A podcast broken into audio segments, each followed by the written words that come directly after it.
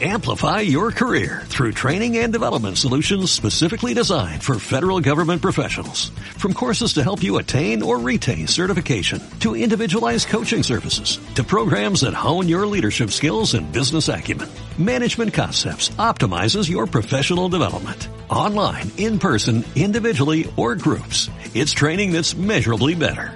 Learn more at managementconcepts.com. That's managementconcepts.com. Bienvenidos a Radio Libertad Constituyente.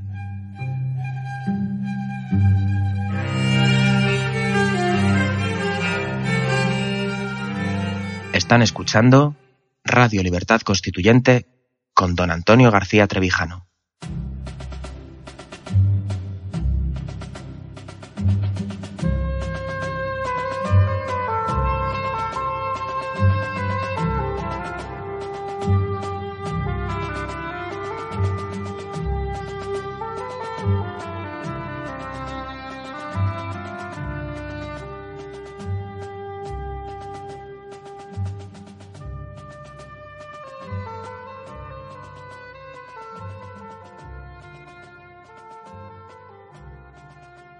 Buenos días, bienvenidos a Radio Libertad Constituyente. Hoy es martes 24 de enero.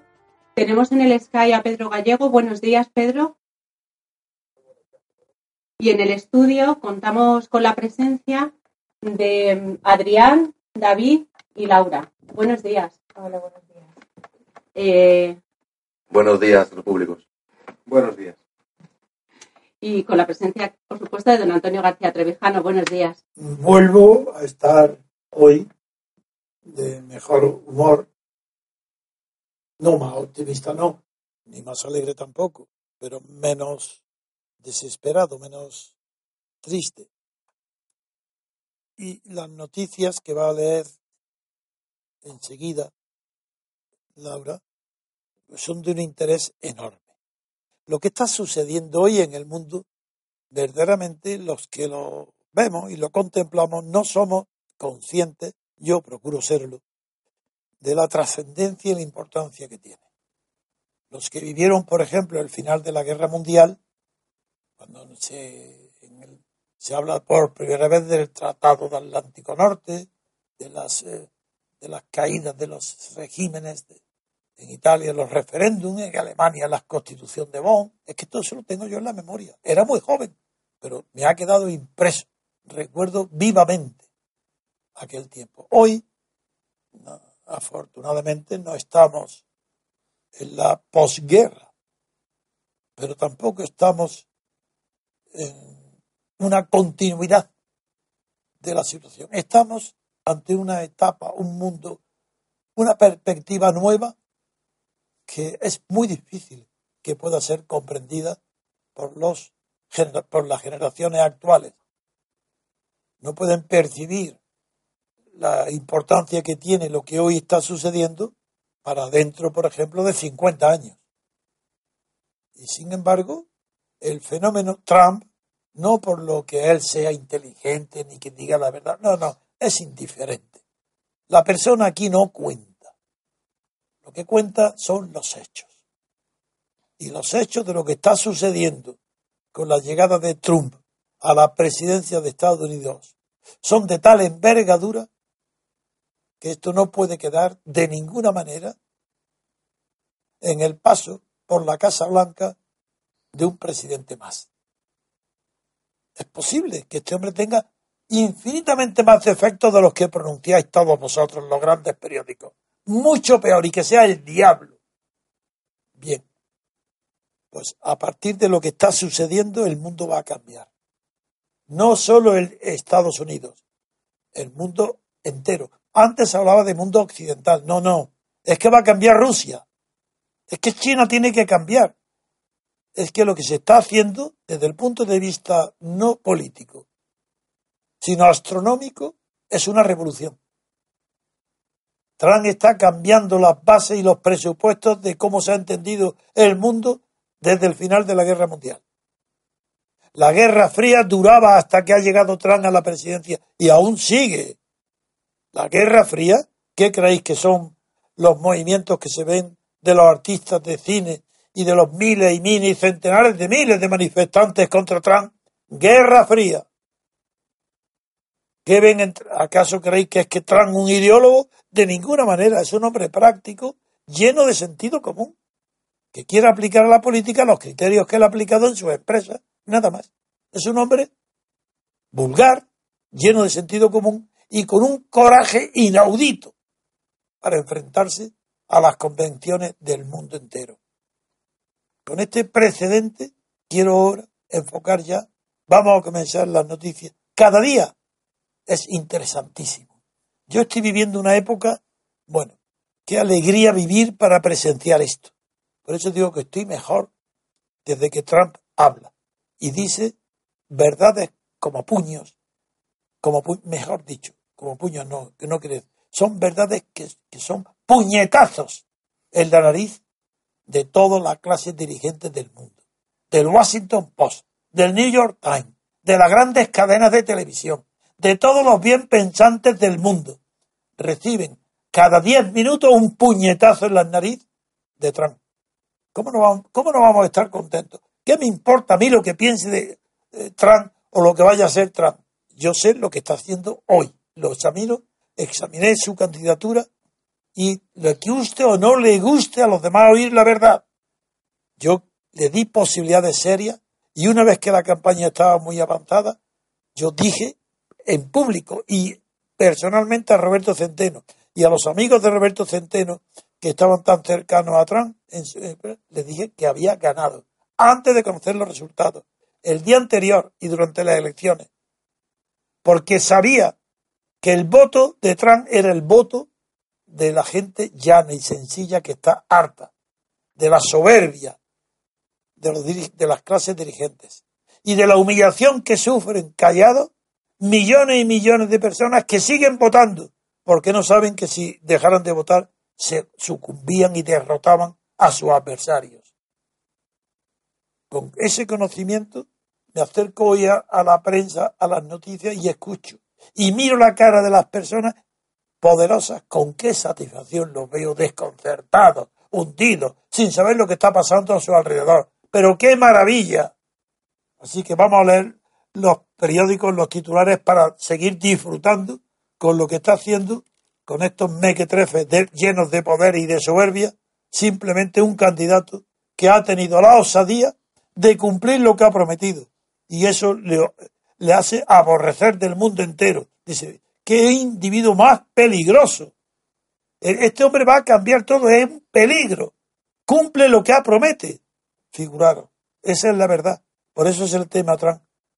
Porque ha dicho la verdad, no sobre asuntos ideológicos, no.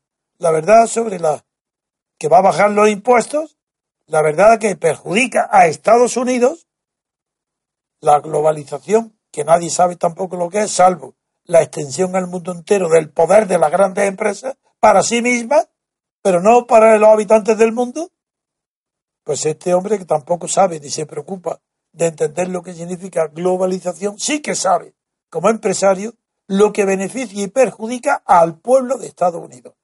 Por eso lo que ha repetido, y ayer mismo lo repiten una y otra vez, no es que América es para los americanos, como dicen los eh, ignorantes y cínicos creadores de los titulares de prensa. Lo oí otra vez él mirando y señalando con el dedo atrás diciendo Estados Unidos primero, Estados Unidos primero, Estados Unidos primero. Eso no significa América para los americanos.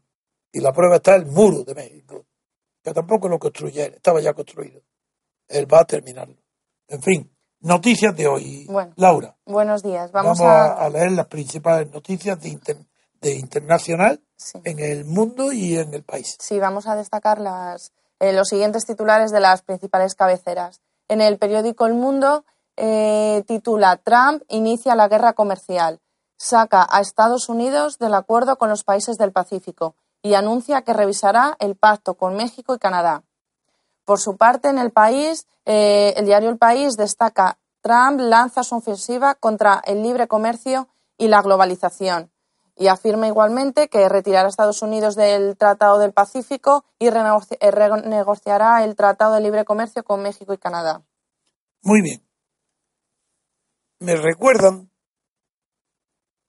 estos titulares momentos de mi vida. Tengo tantos años que es difícil que la prensa hable de algo que no haya yo vivido.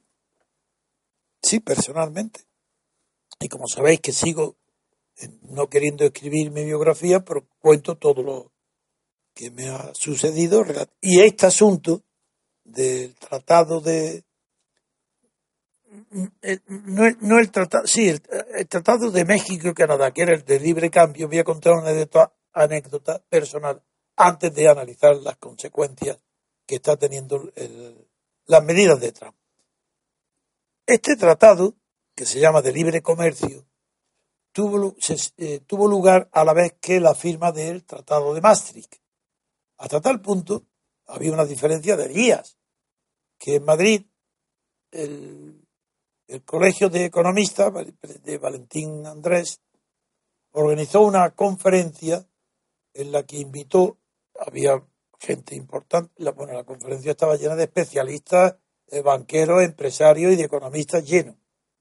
La expectación era grande porque habían invitado al embajador, al embajador de México para que informara sobre el Tratado de Libre Comercio entre México, Estados Unidos y Canadá, eran los tiempos de Bill Clinton, las comienzo, y me invitaron a mí por, por la novedad del Tratado de Maastricht, que acaba de ser.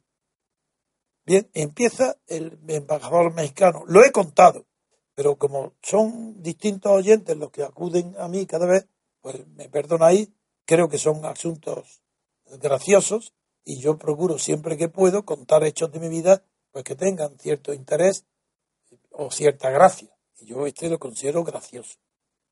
El embajador de México intervino mucho tiempo explicando este tratado. Y no hablaba más que de tomates, tomates, tomates, pero de verdad, pues, el, el 80% de su tiempo no fue empleado más que para hablar de tomates. Y cuando terminó, y me da el presidente de la mesa, Valentín, me da a mí la, yo empiezo a hablar. Y de verdad, no había transcurrido ni un, minuto, medio minuto. Y recibo un papelito por debajo de la mesa del presidente Valentín Pasandrate diciéndome, señor Trevijano, por favor, sea breve, porque el embajador tiene una cena y tiene que irse pronto. Entonces lo leo, y claro, cualquier otra persona educada lo sabe y hace. Y yo, como soy mal educado, en medio de casi mil personas, la sala llena, interrumpo, me quedo callado y digo, perdonad, os voy a leer el papel que he recibido del presidente de la mesa. Lo leo. Que sea breve porque el embajador... Y yo no hago comentario ninguno, me callo y la sala está tan sorprendida que, se, que nadie hace nada. Y pasa, ¿sabéis lo que es más de un minuto sin que se oiga el ruido de una mosca? Insoportable, algo horrible. Bueno, hasta que empieza el presidente me mira y, me hace un gesto de que continúe. Y digo, y digo, me van a perdonar, ya que yo he dado tiempo para que el embajador reaccione y el presidente, como no, no, pues me van a perdonar. Yo no puedo hacer que el señor embajador de México, que acaba de ilustrarnos de una manera tan brillante sobre los tomates, pueda llegar tarde a una cena donde está invitado. Por tanto, yo me callo estoy contento de callarme, no pronunciar una palabra hasta que se vaya. Pues no, no reaccionan las, hasta que la sala empezó a fuera, fuera, fuera. El escándalo fue tan grande que el presidente de la mesa tuvo que bajarse con él para acompañarlo porque allí no había tomates, pero él lo que se esperaba recibir fue tomates. Ese, eh, ese es los recuerdos que tengo del Tratado de Libre Comercio con Canadá y México. Ahora vamos a encontrar en serio. Mm, lo, lo principal es los periódicos. Dicen, Trump inicia la guerra. Ya estamos. Trump guerra comercial, dice el mundo. ¿Y qué dice el país? Trump lanza su ofensiva. Otra vez. Pero no veis que todo es agresión. Es presentarlo como un tipo, ya lo han presentado, peligrosísimo. Y que ya está, ya lanza, ya inicia la guerra. Todo palabras belicosas para producir lo que han producido. Que todo lo que seguía por los titulares de la prensa y carece de opiniones propias, como es la inmensa mayoría de los que votan, están asustados con vas creyendo que va a hundir la economía, el porvenir y el bienestar de los millones y millones de desgraciados que viven en la miseria en Europa y tienen miedo, que son los que siguen los periódicos y leen. En fin, eh, ¿qué es la... Detrás de Trump hay un problema difícil de entender, que es el de la globalización. Cuando tanto se ha hablado durante tantos años y se sigue hablando de la globalización, pues los expertos, gobiernos y grandes empresas saben de lo que hablan. La globalización es una palabra que explica que las grandes empresas, sobre todo las empresas exportadoras, están atravesando ya, entran en una nueva época, que es la que Trump anuncia que quiere salirse de ella o aplazarla, eso no se sabe, porque no es un pensador, es un hombre práctico. Pero la globalización entendía como que lo que pasa en China nos afecta a nosotros inmediatamente. Pero claro, no nos explican que es que si la globalización quiere decir liberalización global, que, y no se refiere más que a un asunto, que es comercio. Pero como el comercio depende del precio de los productos, el abaratamiento de los precios de los productos depende del Estado que produzca y de los impuestos que paga el que produzca. Luego está relacionado la globalización, uno, con la libertad de competencia de las empresas para establecerse donde les dé la gana, no donde les dé la gana, no, donde paguen menos salario, donde sea más barato producir en cualquier parte del mundo y en cualquier parte del mundo fijar su domicilio y sus impuestos. Cuando ya se sabe lo que significa globalización, que no es ni un modo de civilización distinta, sino simplemente un acuerdo de todos los gobiernos del mundo, al menos de todos los importantes que lo que ellos acuerden se impone como ley mundial para los que no estén de acuerdo también, porque imponen las leyes internacionales o de aplicación internacional, eso significa globalización. Ante eso, si no se sabe esto, es imposible juzgar bien quién es Trump y qué es lo que viene a proponer, qué es lo que cambia. Eso es imposible. Y como era muy difícil que la gente que vota sepa lo que es globalización, también es muy difícil que sepa la gente que vota quién es Trump y qué es lo que está haciendo. Y lo que hace es algo muy sencillo. Está viendo, por un lado, que grandes empresas de Estados Unidos pagan sus impuestos en otros países.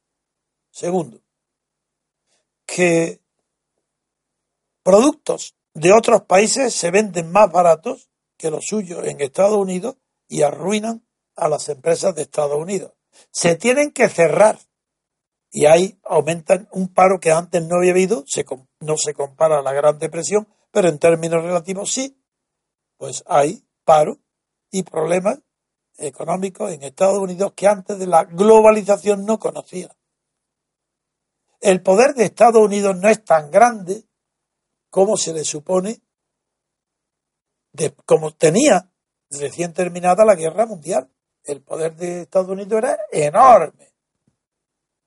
Cuando se hablaba de eh, el, diplomático Kennan, inventa el término condominio del mundo con la Unión Soviética, tampoco era un término exacto. El poder de Estados Unidos era infinitamente superior en todos los terrenos a la Unión Soviética, a la URSS. Y sin embargo, hoy con la globalización ha pasado lo mismo, que ha llegado un empresario, sin duda ninguna, ambicioso, pero seguro que en su ambición es un ideal.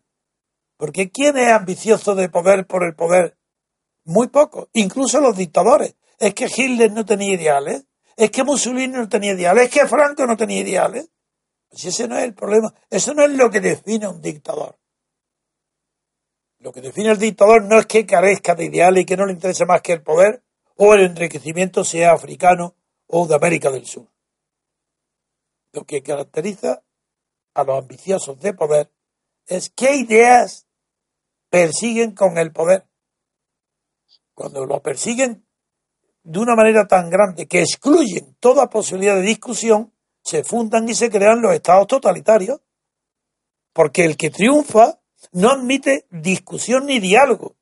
Ejemplo, Franco, Mussolini, Hitler, Stalin, Khrushchev. En Estados Unidos no es así, porque Estados Unidos era una democracia. Entonces está habituada a la libertad de expresión y a que triunfe personas que piensan de modo distinto a la mitad de la población y sin embargo triunfan y respetan. ¿Qué está sucediendo en Estados Unidos ahora? Algo nuevo. Nunca como ahora había tenido tanto poder en los medios de comunicación porque antes no existía la televisión. Ahora los medios de comunicación son tan poderosos que ya son los que mandan dentro de los países. Y la clase política llamada establecimiento tiene ese poder porque el establecimiento quien lo determina son los medios de comunicación. Bill Clinton, la señora, su señora Hillary Clinton, sin el apoyo del New York Times y de las cadenas de televisión y de las empresas encuestadoras, no hubiera jamás llegado a nada, porque es una señora de un pasado turbio, una señora que tolera en la vida pública ser humillada por su marido con la Mónica Levinsky y que no se divorcia en el acto denunciando su marido. Esa señora está desahuciada del terreno de la dignidad y de la decencia. Ella, peor que su marido, porque en su marido estaría justificado, primero, por lo que el propio Trump dice, que una persona con poder puede hacer con una mujer como quiera. Pero ahora, señora, Clinton, Clinton ha sido derrotada porque ha habido un señor que se ha atrevido a hablar en público y presentarse como presidente de una manera que nadie aspirante al poder político antes había hecho. Esto, claro que es revolucionario en el sentido de nuevo. Y ahora Trump pues, está cumpliendo lo que promete. Y eso ya es el colmo de la indignidad. Es tan indigno, según la prensa europea y el gran establecimiento americano, que está, que está bien, comprende, todo el mundo hoy comprende sus discursos cuando era candidato. Entonces tampoco los comprendían. Pero ahora sí. Dice, hombre, como candidato sí, lo comprendemos. Pero como presidente, que hable como si, fuera, como si fuera candidato, ¿esto qué es? Esto es un escándalo. ¿Esto a dónde nos va a llevar? Esta es la opinión de hoy de Trump. Pedro, te doy la palabra porque quiero nada más que hacer una pequeña introducción antes de ir ya directamente a las consecuencias que está, que está teniendo y van a tener inmediatamente para Estados Unidos y para el comercio mundial la etapa antiglobalizadora que inicia Trump. Y la, tú que eres tan aficionado a pensar sobre las cuestiones económicas y monetarias, sí me, me faltaba decir algo importante para comprender la reacción del mundo. Y es que, ¿por qué Trump si tiene la banca federal que al poder emitir el dólar libremente, bueno, libremente no, pero según las condiciones que le dicten con libertad los propios, eh, la propia Reserva Federal, ¿por qué se ve tan afectada por el comercio exterior de China, por ejemplo, si no puede tener, eh, Estados Unidos teóricamente no puede tener inflación? porque el encarecimiento de los precios que pueda producir la escasez de los productos es, puede ser combatida en el acto en Estados Unidos emitiendo nuevos, nuevos dólares. Y como sabe que eso no va a producir inflación de los precios porque los dólares son moneda de reserva, se van todos a China y a Europa y al resto del mundo. Este mecanismo es el que Trump ha comprendido que eso era un artificio coyuntural. Y de ahí que él haya dicho Estados Unidos para los Estados Unidos. Y esté defendiendo hoy, como cualquier otro país europeo, los propios intereses internos de Estados Unidos. No es América para los americanos, es Estados Unidos para Estados Unidos. Evidentemente que esto no puede ser una política permanente y para todos los tiempos. Esto es una transición, pero no un ciclo.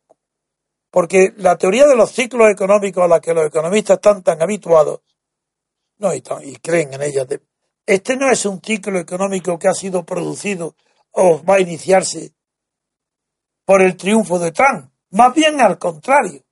Habrá algún ciclo económico previo que explique el triunfo de Trump y explique por qué ha fracasado la economía de Estados Unidos en el mercado interno, por qué se han arruinado tantas empresas, por qué hay tantos paros, tanta clase empobrecida en un país que no conocía el sistema de este número de parados desde la Gran Depresión.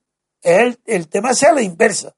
Por eso te preguntaba, Pedro, a ti, si explicas dentro de las teorías grandes económicas el triunfo de Trump o lo ves que ha sido una sublevación política de un empresario que ambicioso, pero que quiere aplicar las recetas de su triunfo personal, económico y, y empresarial, aplicarla a Estados Unidos.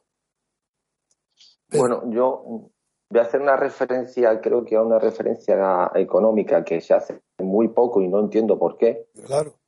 Referente a la crisis americana, que creo que es el, el gran desastre del final del siglo XX y que es el antecedente de la caída de Lehman Brothers y demás, que fue la eliminación de la ley Glass-Steagall. Una ley que nació para separar la banca de depósito de la banca de inversión y que por presiones, entre otros del Citigroup, Bill Clinton, o sea, los demócratas, los socialdemócratas, amigos de los pobres y los indefensos, eliminaron por presiones de la banca y fue donde se inició una espiral de especulación y efecto piramidal que acabó con la explosión de Lehman Brothers. Eso yo no entiendo cómo no están todos los economistas echando en cara a la progresía americana este tipo de medidas. O sea, e, es, algo realmente alucinante. Simplemente esta, este detalle porque ciertamente no he escuchado nunca, es raro que alguien escuchar a un economista que haga referencia para atacar todas las medidas económicas de las que se jactan que han hecho los demócratas en Estados Unidos, cuando eso es un auténtico escándalo, la eliminación. O sea, claro que con los depósitos de la gente, Antonio, invertían en bolsa, especulaban, o sea, una cosa escandalosa. Pero yo creo que como eh, sabemos todos eh, que estudiamos la política, la filosofía política, la economía es consecuencia de la política, no a la inversa. Eso está claro. Hay la prueba. Cuidado, está, está claro, perdón Antonio, está claro para nosotros porque es realmente escandaloso cuando los economistas sacan los pies del tiesto y creen que todo se, se soluciona con economía. No, no, pero es que digo, está claro desde que se acabó el, fascismo, el nazismo y el concepto que se llamó de economía nacional, donde aquellos grandes economistas de la época como Charlist y otros denunciaron y desde entonces, digo, se sabe que eh, lo que entonces se había no era política económica, sino economía política.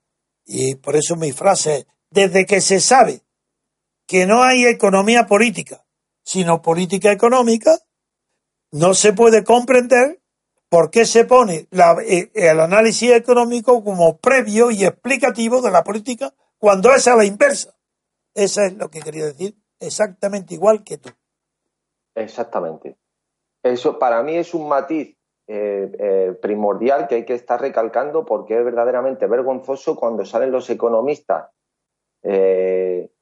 en la televisión, que está muy de moda llevar a un economista como si fuera, vamos, Platón, en que habla de lo divino de lo humano y se quedan tan a gusto. Bueno, eso por un lado. Luego, otra cosa, eh, Antonio, que me parece gravísima, es que realmente es escandaloso que todos los que más eh, se jactan de, hacer gala de, de, los demócratas que son, ¿cómo pueden cuestionar sino no cuestionar, manifestarse ante la elección democrática de un presidente, en este caso de Donald Trump. O sea, vamos a ver, esto es muy sencillo.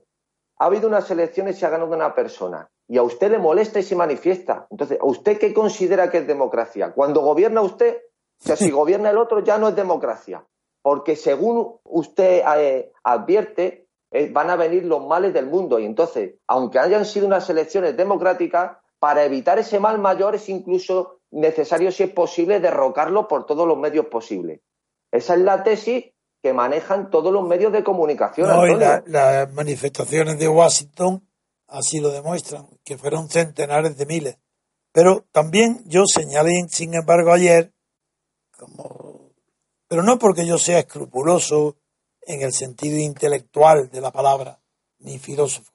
Es que lo que no hay derecho es que Trump, al lado, habiendo elegido personas tan extraordinarias, por su, digo extraordinarias porque lo son, en sus vidas profesionales anteriores, han demostrado su valía y lo ha elegido como equipo de gobierno, muy bien. Pero ¿cómo es posible que la que dirige o presenta eh, las conferencias de Trump ayer, después de criticar el, las manifestaciones en Washington y los insultos de, de las artistas célebres eh, a, a Trump, pudiera decir que en vez de reconocer, pues sí, ¿y qué? ¿Qué pasa? Que hayan habido muchos más manifestantes que han venido a apoyar la investidura de Obama que la mía. ¿Y qué? Normal. Estamos en Washington. Washington, la capital del establecimiento. Si gana Hillary Clinton, esto estaría el doble que conmigo. Lo normal. Porque los medios lo han llevado. En lugar de eso, no se le ocurre otra tontería que decir que las cifras que él da, sus portavoces, y las cifras que dan sus adversarios, que son enemigos, son, eh, dijo, actos, en, he preguntado, he preguntado, ¿qué ha dicho literalmente en inglés? Y dijo, actos, actos alternativos. Entonces leído en la prensa, eso no hay derecho. Porque alternativo es algo voluntario. Los hechos no son alternativos. No puede elegir entre los, manifestantes a favor de Obama en la investidura, compararlos diciendo que, que puede ser alternativo, puede elegir la opinión que quiera, una u otra. Pues no sé, así, de esa manera tan torpe y tan infantil y tan ridícula, no tiene derecho porque Trump es un hombre práctico, pragmático, no tiene por qué decir esas tonterías que eso solo dicen los que dirigen sus campañas de prensa. Ayer lo dije y hoy lo repito, da vergüenza que se hable de hechos alternativos, como cuando la policía, que aquí tenemos uno de manifestantes de la policía aquí, otro más, porque vamos a llamar a todo el cuerpo de policía, para que vean que Trevijano quiere la policía a su lado. No para reprimir, sino para que las fuerzas represivas sepan lo que es la democracia y la verdad. Bueno, pues eh, eh, estas represiones que hay en, Estados Unidos no, hay que combatirlas diciendo que los medios están exaltando a los enemigos, los adversarios que no admiten el triunfo de Trump, diciendo, pero qué ridículos son. Pero si el sistema ha sido respetado, las reglas han sido respetadas, si no ha habido ninguna anomalía, es el presidente de, aunque haya centenares de miles, muy bien. Pues como yo no soy representante, que es lo que ha faltado allí decir, a un asesor inteligente que no lo tiene en estos términos, ¿eh? en otros sí, tenía que decir, no, no, no, no. Si aquí lo que no ha falta decir es que yo no soy vuestro representante. Yo no he sido elegido para que os represente. Eso lo hacen los, cámaras de representantes y lo hace el Senado. Pero yo estoy elegido para desempeñar un cargo.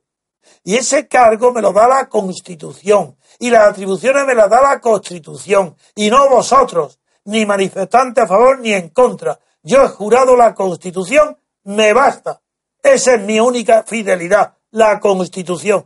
Por tanto, a mí no me digáis tonterías como antisistema. ¿Cómo puede ser antisistema un hombre que jura la Constitución, que es la regla del sistema? Eso es señal de que están todos mintiendo. Y el pobre Trump ahí no tiene el asesoramiento adecuado para haberse tomado el pelo y reído. hay del doble millones a mí que yo he, sido votado con, con, respetando las reglas de juego. He jurado siguiendo las reglas de juego. Y queráis o no queráis, soy vuestro presidente. Porque como no he sido elegido para representaros, sino para mandaros, os mando a vosotros, que sois la oposición. Yo soy vuestro jefe, lo queráis o no. Esas palabras las hubiera encantado Trump de decir si supiera que son la verdad, que corresponde a la interpretación correcta, jurídica y política de la Constitución y de las demás instituciones. Qué pena que, que, no tenga ese asesoramiento.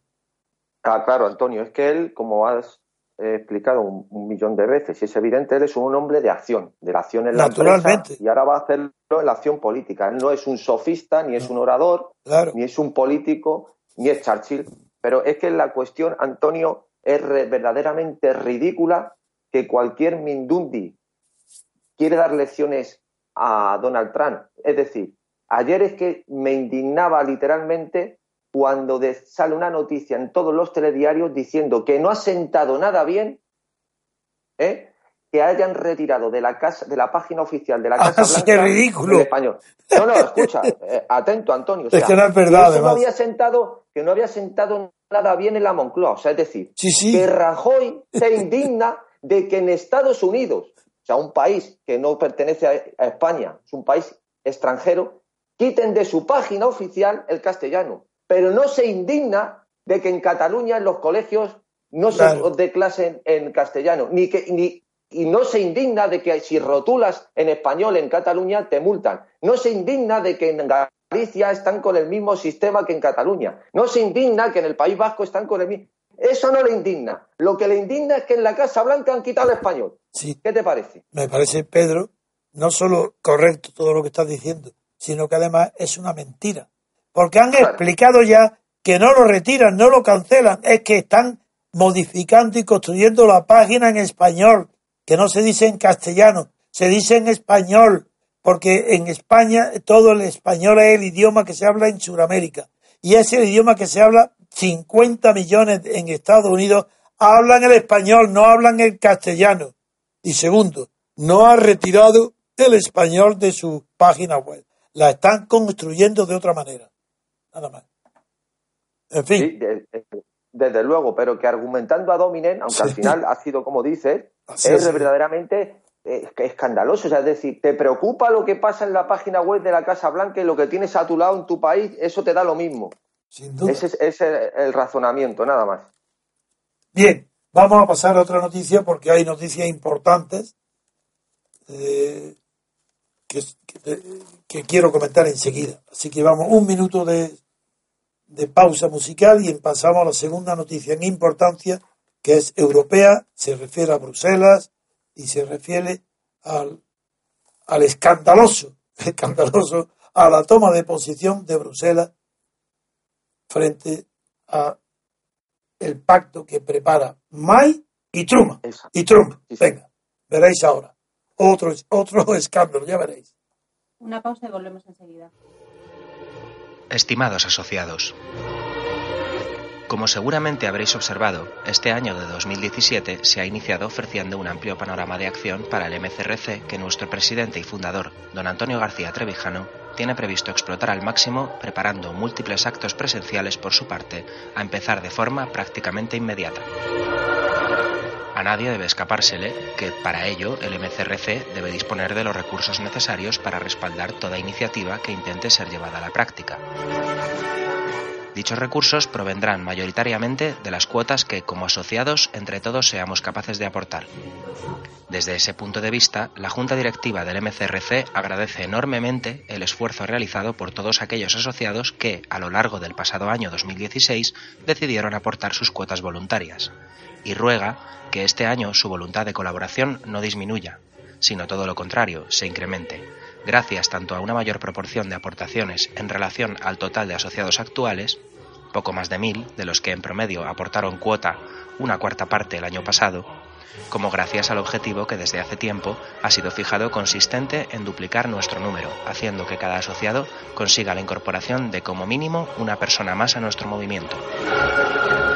El objetivo final debe ser el de conseguir nuestra plena autonomía financiera, evitando que, como viene siendo habitual, tenga que ser don Antonio quien finalmente se haga cargo de gran parte de los gastos ocasionados, detrayendo recursos de su patrimonio personal. Saludos a todos y feliz entrada de año. MCRC.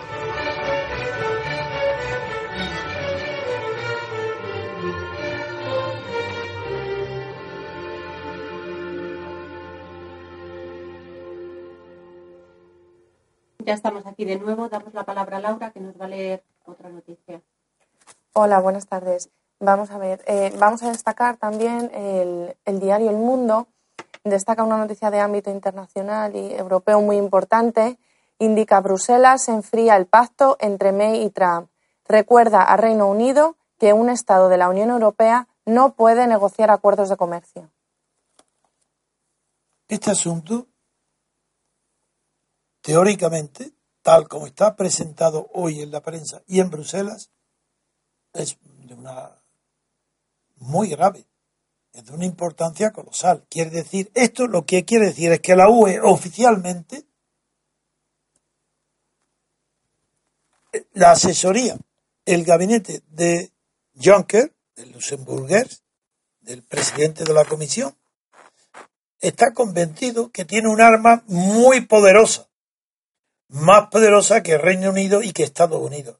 Y el arma que tiene es el tratado, el tratado de la Unión, de la UE, donde en efecto prohíbe que un miembro de la UE negocie particularmente un tratado de comercio con una potencia, otro país que no sea de la UE, sin que esa negociación no esté controlada, dirigida y, y protagonizada por la propia UE.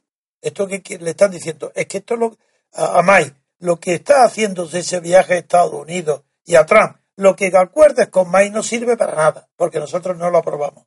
Ese es Bruselas, ese es Juncker, ese es el, el ya sabéis, claro, el borracho de, de Juncker, el que dio el 1% a las grandes empresas del mundo para que se domiciliaran con la única carga fiscal del 1% en Luxemburgo. Ese es Juncker. Y su equipo del gabinete dicen que todo lo que está haciendo Teresa May ahora con Trump no vale para nada. Que tienen que esperar mínimo 24 meses y casi seguro tres años o más para poder iniciar ellos una negociación. Que sí, que pueden hablar, claro, y pueden preparar, tantear un acuerdo que solo podrán firmar dentro de varios años. Esta es la gravedad de dónde está Bruselas. ¿Por quién están dirigidos los europeos? Si es que no importa nada, que sea verdad, jurídicamente, supongamos que sea verdad. ¿Dónde está el tribunal jurídico? El tribunal judicial que vaya a impedir como medida cautelar adopte la medida de suspender y prohibir a Estados Unidos e, y a Gran Bretaña, al Reino Unido, firmar un tratado comercial. ¿Dónde está?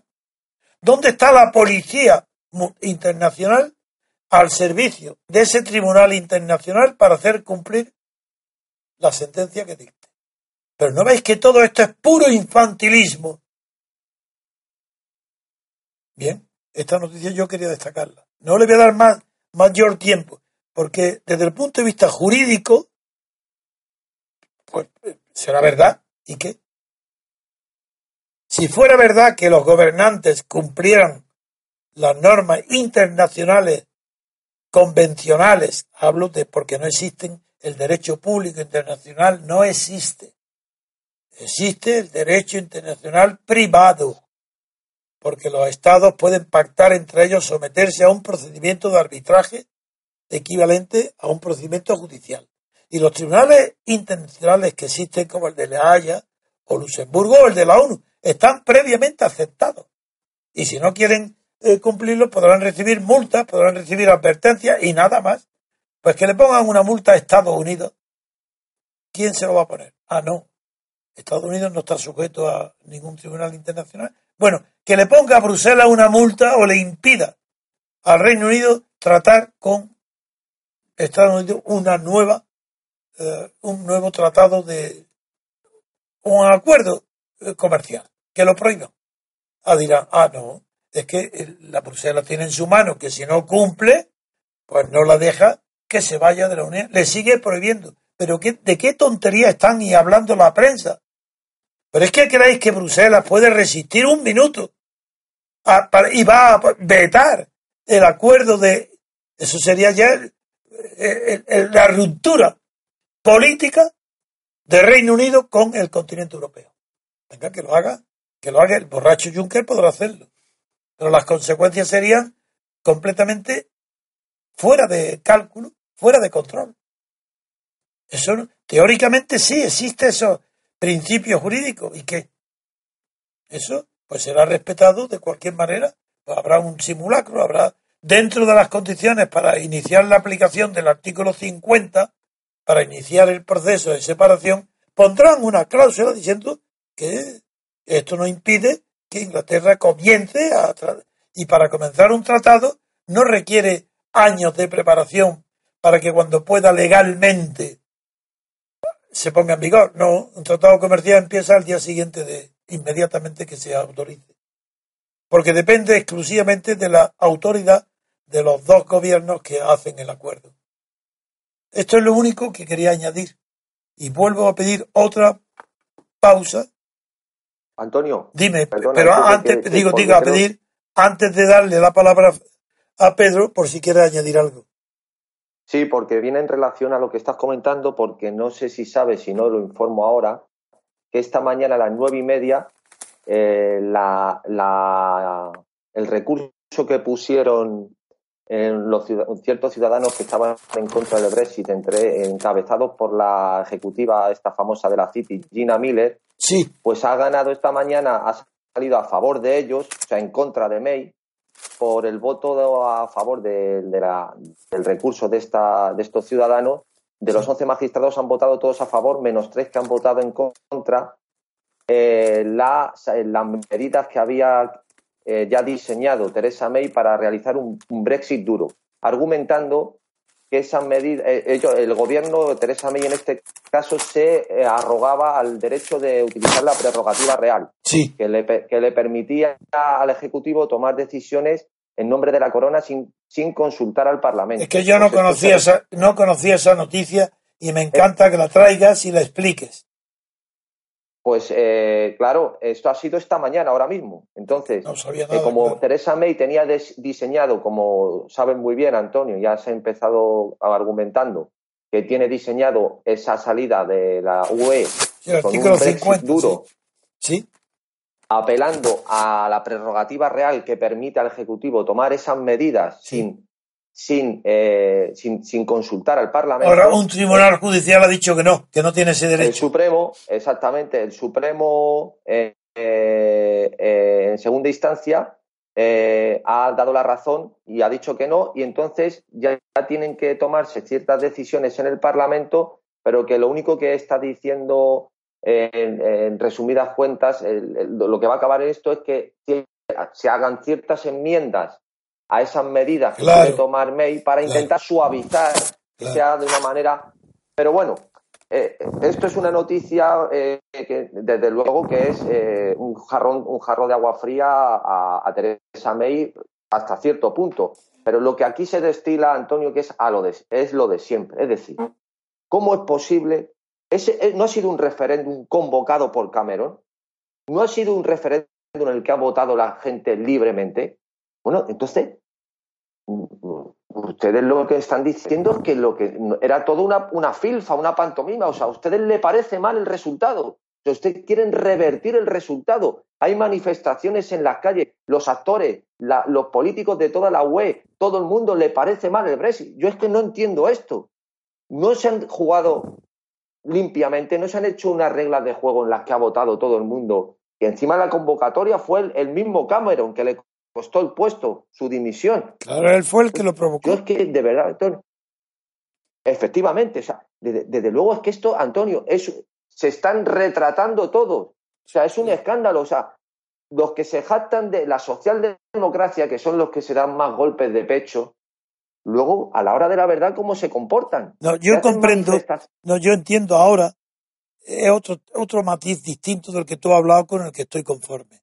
Pero eso no es más que exclamarnos de que cómo es posible que, no sean coherentes. No. E, e, este tema es otro el que quiero plantear y es el término Brexit duro.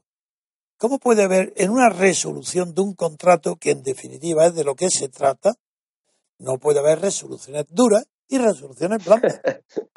Se trata de resolver el contrato. Pues no hay resolución dura. Eso no es verdad. Ahora bien, dentro de la caballerosidad que debe de presidir la separación de dos estados porque el gobierno no son más que instrumentos del Estado. La separación de dos Estados, no solo que han convivido varias decenas de años juntos, sino que además van a seguir estando juntos en múltiples cuestiones comerciales, políticas y culturales, porque pertenecen a la misma civilización occidental. ¿Cómo? ¿Qué es esto de Brexit duro? Que un Brexit duro es que piensan aplicar medidas que no están autorizadas. No, eso es imposible, porque es un tratado comercial, es un contrato, y el contrato se, se, resuelve. Y esta, es lo que sucede es que no se ha disuelto de mutuo acuerdo, como pasaría en un contrato bilateral de derecho civil. No, no ha habido mutuo acuerdo. Aquí es que ha habido uno que ha decidido separarse.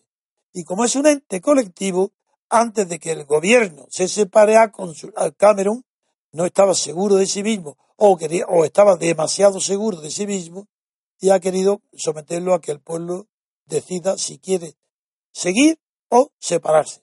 Y entonces, como está previsto, no es algo nuevo, inesperado, que no esté previsto en las normas, y todas las normas están sujetas a una interpretación jurídica, pues estaba previsto que si perdía, se iba el Brexit.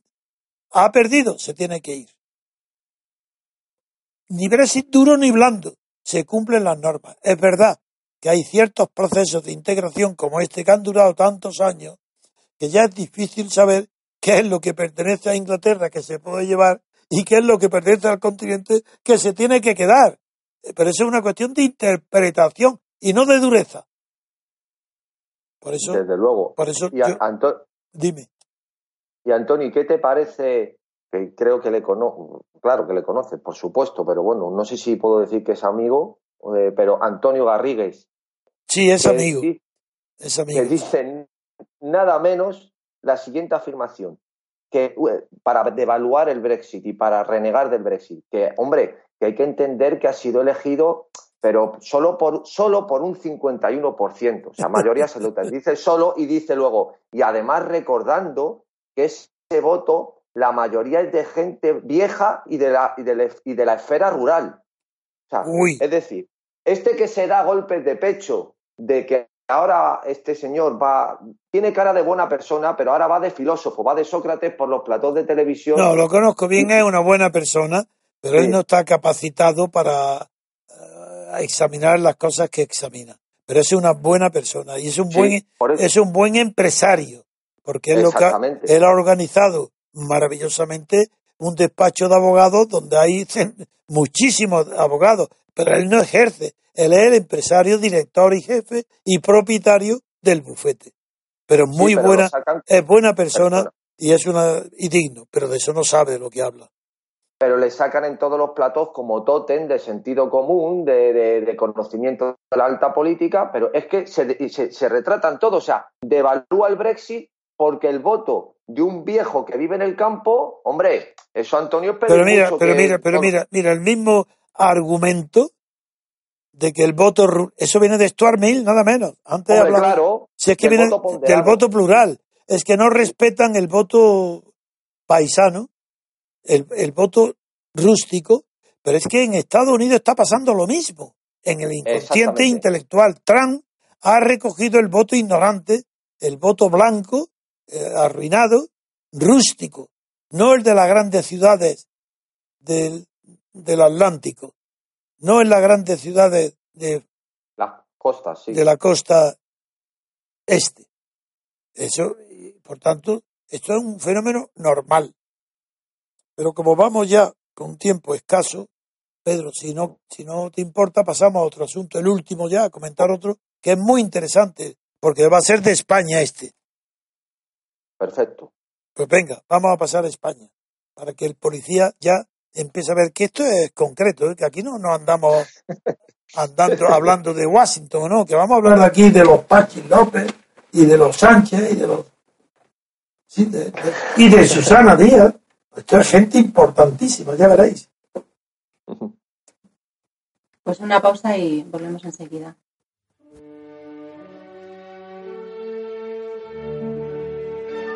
Estrenamos nueva web www.mcrc.es. Desde ella podrás acceder a todos nuestros contenidos, diario, radio, televisión, hoja de afiliación. Interactúa con nosotros con el nuevo botón Iniciativas para la Acción. Cuéntanos tu propuesta para ayudar al MCRC en sus objetivos. Colabora con el MCRC activamente. Entra en la web, dinos a qué te dedicas, qué labor puedes desarrollar y nos pondremos en contacto contigo. Todo desde un solo acceso, todo desde www.mcrc.es. Ya estamos aquí de nuevo, damos la palabra a don Antonio. Bien, el último tramo de hoy lo dedicamos a España y dentro de lo que de las noticias de los periódicos españoles referente a lo que sucede políticamente aquí a nuestro lado, me ha destacado en mi percepción intelectual de la política española la maravillosa iniciativa que ha tenido un señor al que vosotros conocéis por Pachi López, que en sus propuestas Sabéis que se ha presentado como candidato irrenunciable que aunque venga Susana Díaz o venga Sánchez, él no va a renunciar. Él va a ser el tercer candidato a las primarias porque quiere ser secretario general del PSOE. Y hoy viene en mundo su gran propuesta. López prepara, así López, prepara cinco grandes propuestas de país leo otra vez, ¿verdad? Porque si hay alguien que entienda esto, yo trataré de explicar a ver lo que si, comprendo. Pero dice que prepara cinco grandes propuestas de país. Y eso está entrecomillado. Propuestas de país. Hombre, yo claro que sé de dónde proviene esa barbarie, que él no lo sabe. Lo que se ve decir lo que significa en el idioma español o lo que significaría en el caso de que fuera correcto decir propuestas de país. Voy a decir lo que significaría eso. En primer lugar, propuestas de tiene un significado que es quién hace la propuesta, el país. O sea, propuestas de país. Es decir, una propuesta procedente de quien la hace, que es país. No que no sabemos cuál país. Otra que la propuesta tiene un contenido, lo que se propone conseguir es un algo que, se, que tiene la dimensión, el carácter, la categoría, la calidad o el valor de país. Como evidentemente la propuesta es suya, eliminamos que la propuesta de país sea una propuesta que hace el país. Lo que eso es un error de él y del mundo por reproducir esa locura del idioma. Esto es una locura. Pero vamos a suponer que, que, ya, que ya no es propuesta de, de país, sino de Pachi López. Esto es otra cosa. ¿eh? Estas son cinco grandes propuestas de Pachi López. ¿Pero por qué le dice propuestas de país? Porque, oye, oye, oye, pues no lo habéis oído hablar vosotros desde el tiempo de Franco. ¿No recordáis a López Bravo y otros ministros que hacían en el río, hacían desayunos de Estado y comidas de Estado. Pero no habéis visto a Aznar que hizo una boda de su hija de Estado. Pues eso, que de Estado, pues debe ser algo superior a país. Porque quien emplea esta expresión son los catalanes separatistas. Empecemos ya, ya, uy, ya nos estamos acercando, ¿verdad? ¿Y qué significa propuesta de país para un catalán? Pues propuesta de país es decir, separatismo de país. Porque ¿qué significa país? País. Paisano es país en catalán. Propuestas de país son las propuestas del independentismo catalán. Imposible que no va a llegar jamás. Son ilusiones de, de. Entonces, igual que hay propuestas como proyectos, es un proyecto de vida en común, propuesto de país, propuesto de país. Veamos. La palabra país es muy tardía. No creéis que la palabra país proviene ni del latín primitivo, ni clásico, ni de griego, nada. País es una palabra que, que, viene, que se crea muy tarde. Antes que país viene de la palabra latina, hay una palabra que se llama pagus. pagus, P-G-U-S, pagus, ese es el origen de país. ¿Y sabéis lo que significa pagus? No significa pagar una deuda o pagar algún precio. No, no, no, no. Eso, esa es otra raíz, que no voy a entrar ahora. Pagus significa lo mismo que territorio. Pero territorio, no cualquier territorio. Un pago no puede estar en la ciudad, tiene que estar en el campo. Por tanto, es un territorio rural. Y la tradición española de país es muy antigua y de las primeras que la utilizó en Europa. La palabra, antes de utilizar país, la palabra que se utilizaba en España para designar un territorio rural, un distrito, un distrito rural, campesino, en España, desde el siglo XVI ya está, y de ahí pasa a muchos sitios de Europa, pero España ya tiene un término propio que se llama pago. Lo sé también porque me preocupé también del origen trevijano, que es de Logroño, que hacía Trevijano un pueblo de Logroño en Granada. Digo, ¿esto qué es? Pues sí, eh, como abogado de un asunto en Granada, descubrí de repente que en el registro de la propiedad de Granada, de Santa Fe, donde se hicieron las capitulaciones para el descubrimiento de América y la toma de Granada, los reyes católicos, existe un amplísimo terreno en la mejor zona, la más rica de Granada, de Santa Fe, en la Vega de Granada, en la célebre Vega, de centenares y centenares de figas que están en el pago trevijano. Así consta en el registro, sí, el pago de mi antepasado. Por eso sé exactamente lo que significa. Me he preocupado de estudiar. Digo, ¿qué es esto de pago trevijano? Pues no significa más que distrito, pago, territorio rural, procedente de que los reyes católicos concedieron a los capitanes, personas que le acompañaron en la conquista de Granada, pues le hicieron concesiones territoriales muy grandes. Y a mi familia, mi familia no, mi antepasado, procedentes de Logroño, de Trevijano, el pueblo Logroño, pues le concedieron allí en la Valle de Granada el pago trevijano, que hoy claro no tiene ningún trevijano. Está dividido en miles y miles de parcelas riquísimas porque es regadío en la Vega de Granada. Así que ya sabéis que las propuestas de país no significan nada más que eh, lo mismo ha querido decir propuestas de Estado. ¿No había oído decir a los partidos pacto de Estado? Eso, uy, y yo, ¿cómo lo critico yo? Pero qué tonto soy. ¿Cómo vais a pactar? ¿Cómo vais a ser pactos de Estado si vosotros sois jurídicamente y constitucionalmente órganos del Estado? Un órgano del Estado no pacta consigo mismo, no puede haber pactos de Estado, porque vosotros sois el Estado, no sois particulares, ni partidos, ni partes, sois el Estado. Tenéis el carácter totalitario de cada parte que tiene el mismo carácter que el todo. Por eso sois partes totalitarias del Estado y sois totalitarios porque la, la política y la libertad y los derechos os pertenecen en exclusiva a vosotros. Eso es lo que quiero comentar con atención, que la deformación del lenguaje implica una degeneración moral del concepto al que se aplica. Y aquí hay una degeneración moral cuando este pobre hombre ignorante ni siquiera sabe lo que significa propuesta de país. Eso lo decía Puyol, ¿os acordáis? Jordi Puyol, el hombre honesto que no sabe dónde está Andorra, porque es un hombre honesto y no sabe esos sitios de antro, no los conoce. Bueno, pues Puyol siempre decía que, que estaba construyendo país, que había que construir país, igual que los ferrocarriles, o igual que un pantano franco, aquí se construye país, Puyol, catalán. ¿Y qué hace Pache? Imitarle. Dice, yo no, yo que voy a construir, yo, yo no construyo país, yo lo que lo hago es una propuesta de país, ni siquiera lo construyo.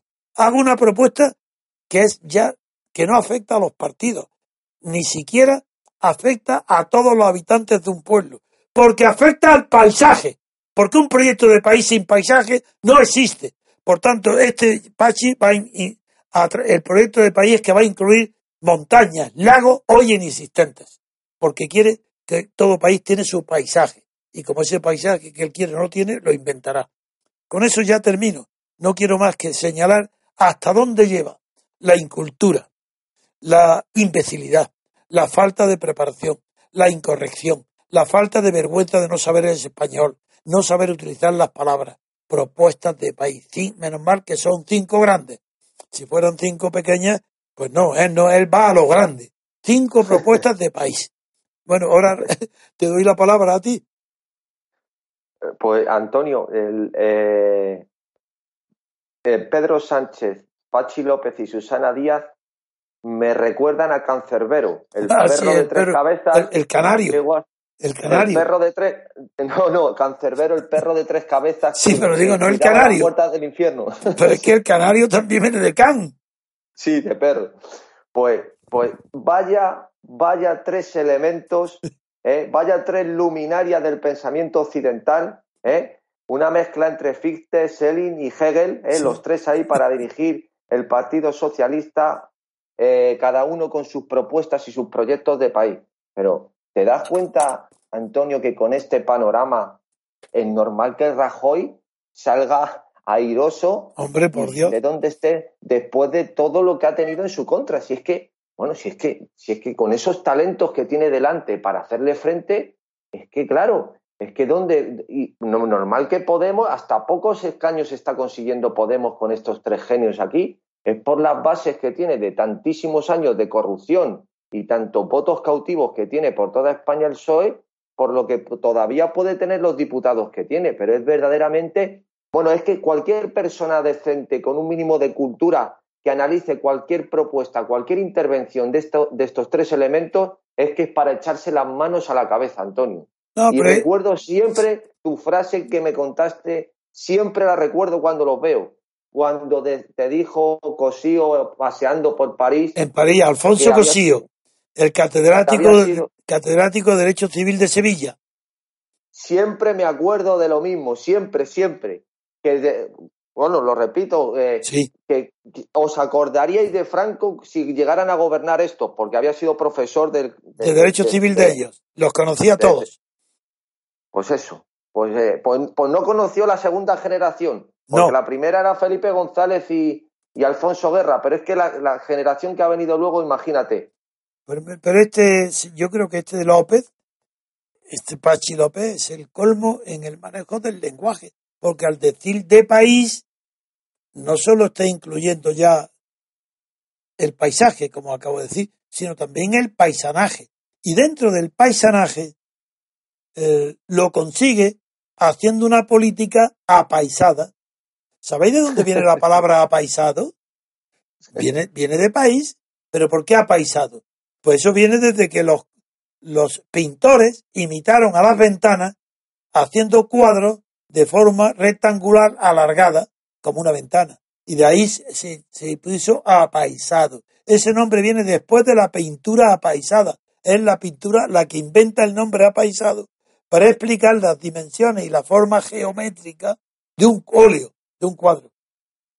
Ese, es- por tanto, este es un pintor. Va a pintar cinco grandes propuestas de país apaisadas. Pero de brocha gorda. Este no Ah, es, este no es Rembrandt. No, esto no es Rembrandt, no. Bueno, pues nada más. Yo me despido de los oyentes. Estoy hoy, como veis, de buen humor, porque la presencia de los policías me alegra. Y, y de, no digamos de los jugadores ya de profesionales de Ok. hoy. Eso ya me disloca, eso ya si gana, figúrate. Jugar al póker y ganar. Muy bien. Pues nada, hasta pronto. Y que dure, ojalá me dure esta pequeña alegría que hoy tengo de haber visto motivos para sonreír y para tomar distancias cada vez mayores de los periódicos, de la clase dirigente y del pragmatismo absurdo, ridículo y chato que se cree por empirismo. Hasta aquí el programa de hoy. Muchas gracias por escuchar Radio Libertad Constituyente.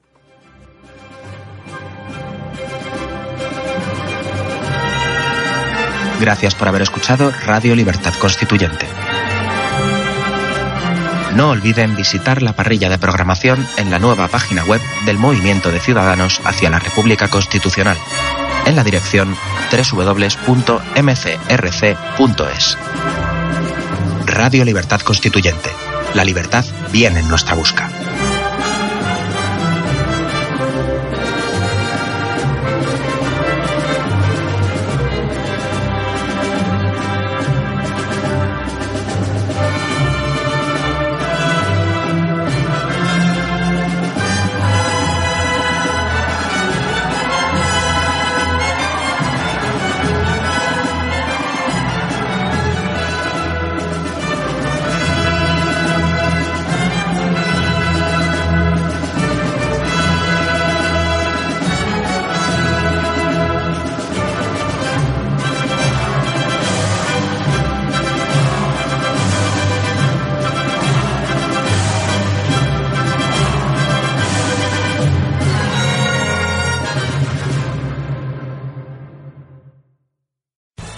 Amplify your career through training and development solutions specifically designed for federal government professionals. From courses to help you attain or retain certification, to individualized coaching services, to programs that hone your leadership skills and business acumen, Management Concepts optimizes your professional development. Online, in person, individually, or groups. It's training that's measurably better. Learn more at managementconcepts.com. That's managementconcepts.com.